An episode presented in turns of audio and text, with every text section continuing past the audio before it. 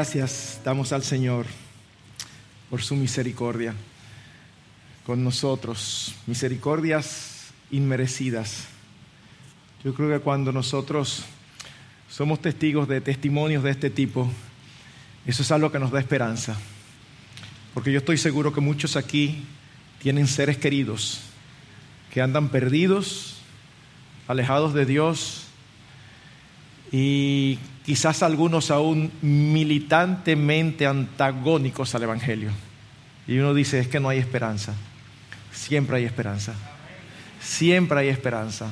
Nuestro Dios es el Dios de toda esperanza. Bien, nosotros ahora vamos a participar de otra celebración. Y nos referimos a la Cena del Señor. Algunos le llaman la Santa Cena, pero la verdad es que ese término no existe en la Escritura. Es un término acuñado por los evangélicos. Más bien, la Escritura llama a esta celebración la Cena del Señor, la Mesa del Señor o el partimiento del pan. Y el texto más amplio acerca de esta celebración y el significado que debe tener para nosotros como iglesia lo encontramos en 1 Corintios capítulo 11 los versículos 23 al 26. Dice lo siguiente, porque yo recibí del Señor lo mismo que os he enseñado, que el Señor Jesús, la noche en que fue entregado, tomó pan y después de dar gracias lo partió y dijo, esto es mi cuerpo que es para vosotros, haced esto en memoria de mí. De la misma manera, tomó también la copa después de haber cenado, diciendo, esta copa es el nuevo pacto en mi sangre, haced esto cuantas veces la bebáis en memoria de mí. Porque todas las veces que comáis este pan y bebáis esta copa, la muerte del Señor proclamáis hasta que Él venga. Nosotros tenemos aquí al Señor cenando con sus discípulos y le da a esa cena un significado particular. Nos habla de la última que Él tuvo con los suyos. Y nos preguntamos, ¿fue acaso esta una cena de despedida que Él preparó para participar con ellos antes de morir? ¿O más bien fue una cena que ya existía? y a la cual él le dio un significado. Bueno, yo creo que ambas cosas están allí. No fue una cena que al Señor se le ocurrió, se estaban celebrando una celebración judía llamada la Pascua. Era una celebración que debía hacerse anualmente. Y la raíz de esta celebración nosotros la encontramos en Éxodo capítulo 12. No vamos a ir allí, pero les puedo relatar de una manera breve lo que había ocurrido. El pueblo de Dios había crecido y se había multiplicado en medio de Egipto y llegó el momento establecido por Dios para ya dirigirlos hacia la tierra prometida. Así que cuando piden a Faraón dejarlos salir, Faraón se niega y es en ese contexto que vienen las diez plagas de Egipto. La última de las plagas fue la muerte de los primogénitos. Dios dijo que su ángel, el ángel de la muerte, iba a pasar por todo Egipto y solamente iba a pasar de largo en aquellas casas donde en sus dinteles hubiera sangre de un cordero con ciertas especificaciones pintadas en los dinteles. Nosotros conocemos la historia.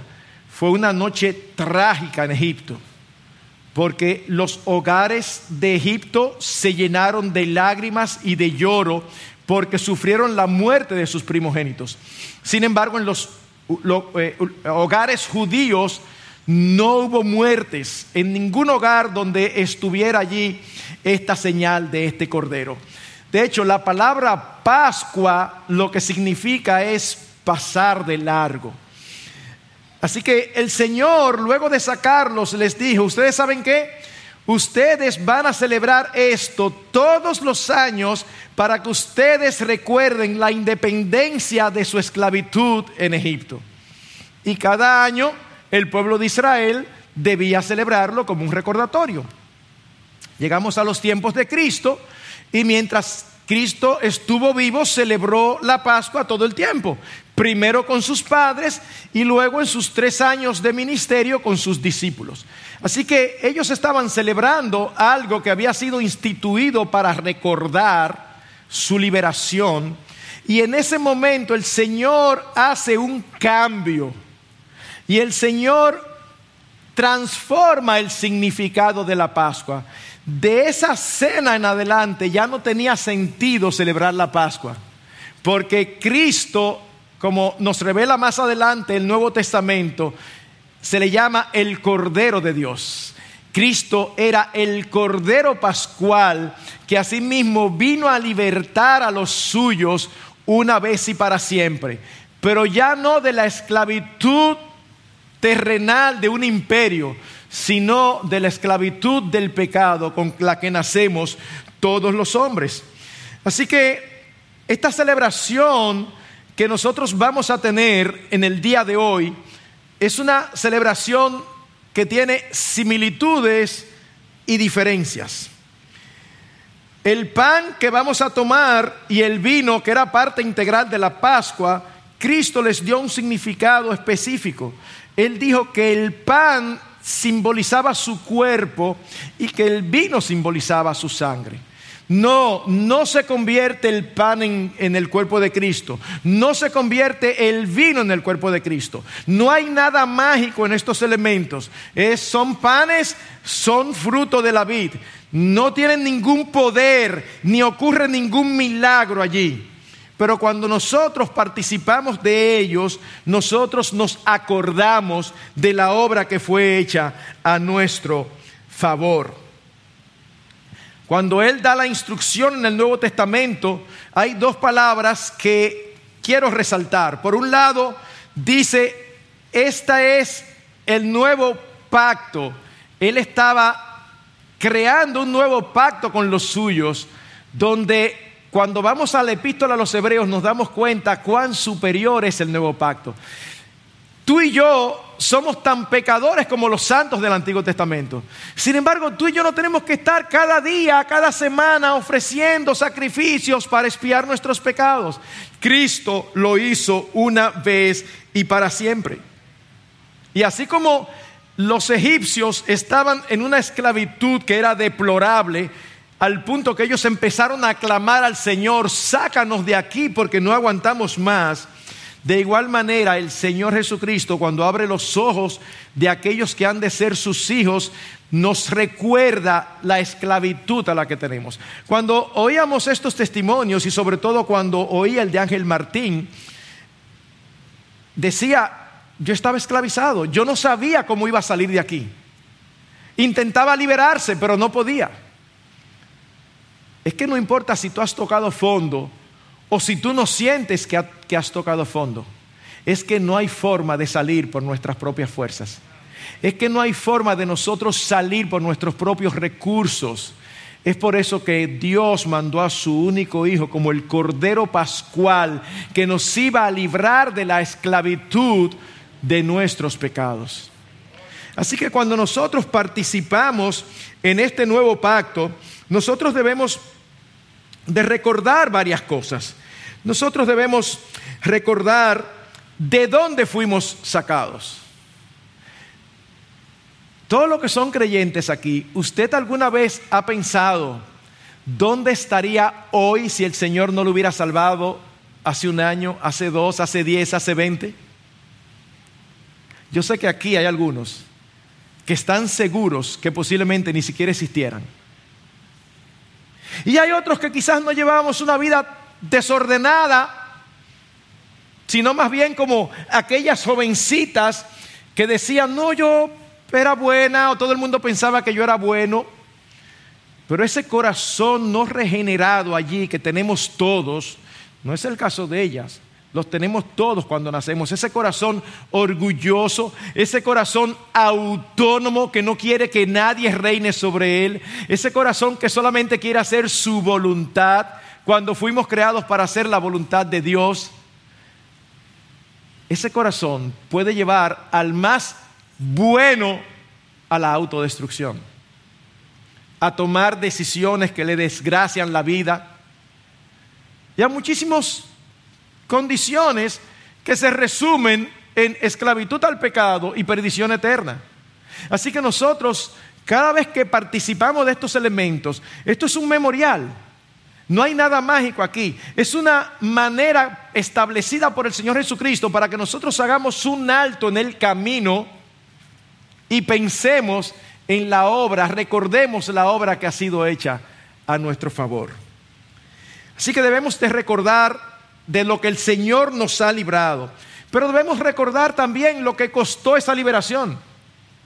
Cuando participamos del el pan y el vino, debemos recordar el cuerpo de Cristo partido en la cruz, hecho pedazos después de haber sido no solamente clavado, sino azotado.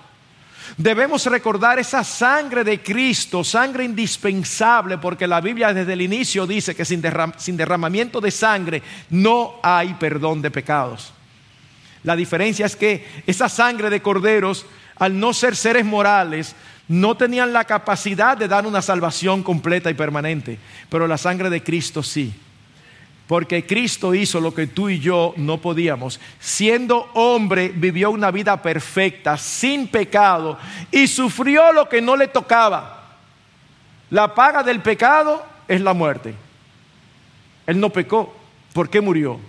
Por los pecados. Pero no acabas de decir que no pecó. Sí, pero Él murió no por los pecados suyos que no existieron, por los pecados tuyos y míos y ahora es un gran salvador y su sangre es capaz de salvar al peor de los pecadores. Dos de ellas decían las palabras del apóstol, yo soy el peor de los pecadores. No vamos a discutir eso, porque saben que no tiene sentido discutirlo, lo que tiene sentido es recordar que aún fuese verdad que todos los que estamos aquí somos los peores, aún el verdaderamente peor, la sangre de Cristo es suficiente para perdonarlo. Así que nuestros hermanos van en esta noche a participar por primera vez en la cena del Señor. ¡Wow! ¡Qué privilegio! ¡Qué gozo! Poder recordar junto con el pueblo de Dios dónde estaban y de dónde el Señor los ha sacado, dónde el Señor los ha traído. Pero ¿saben qué? Una cosa más para recordar. Recordar la gran esperanza que tenemos.